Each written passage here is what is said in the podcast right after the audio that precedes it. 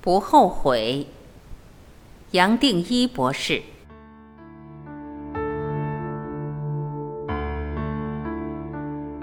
活在一个神圣的空间，也就是一个没有批判也没有后悔的内在空档。生命本来是圆满神圣的，可惜我们透过念头和情绪，再加上萎缩，把它扭向负面的方向了。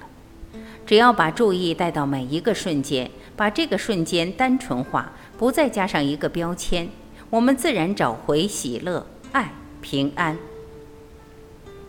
我们仔细观察，每一个人都活在后悔当中。遇到任何一个状况，假如是好的，会后悔没有停留久一点；有好的风景，也后悔没有带照相机把它留影下来。即使这个片刻过了，也希望透过照片把它找回来。遇到不顺，我们后悔的反弹会更大。塞车耽误了时间，会后悔怎么没有选另一条路。事情不顺，自然会后悔，当初没有做更好的规划，没有做好风险回避。我们不是想扣留、延长这个瞬间，就是想避开这个瞬间。两方面都会让我们不断的产生后悔。再进一步观察，后悔百分之百是时间的产物，没有时间的观念，没有什么后悔可谈的。后悔是透过过去的记忆或未来的投射才可以发生。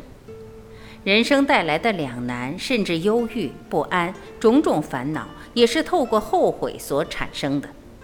这里我想带出来一个后悔的功课。这个功课很简单，每一个人都可以做到。练习。会后悔本身就是行为、言语、念头带给自己的萎缩，让我们不满意、不快乐，所以想做一个修正。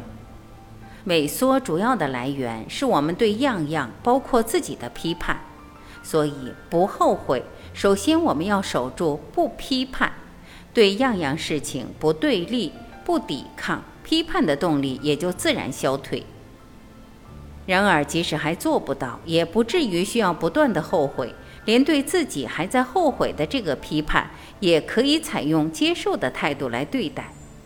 看清每个批判的起心动念，批判自然消退，后悔的念头也起不来。针对内心的批判，我们可以做一个功课：觉察自己使用这些形容词时，坏、讨厌、恶心、倒霉、浮夸、委屈。不顺、没道理、不守规矩、不礼貌、看不上眼、不够完整，心里浮现出来的负面念头，试试看可不可以看着这些用词和念头，注意自己在各方面的分别与判断，轻轻松松的透过注意，或许已经可以踩个刹车，让这些负面的用词不至于脱口而出。即使来不及踩刹车，也就继续轻轻松松看着他。看着自己说出这些负面的用词，以及接着产生的分别和批判，也就是后来的反弹。同样的，面对这些反弹，也继续轻轻松松看着他。进一步，连正向的形容词，像是多美、多好、多想要，也一样看着他，一样的让他们自然的来，自然的走。这么一做，会发现。我们对任何瞬间做一个好坏的评价的劲都会减少，甚至消失。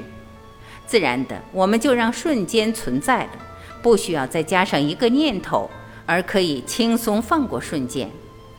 我们轻轻松松的在，活在宁静，活在一个空档，活在这个瞬间。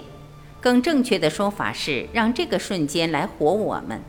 只要让瞬间来活我们，瞬间不可能再带来一个念头，它本身是单纯的，它来了自然就走了，连一个影子都不留。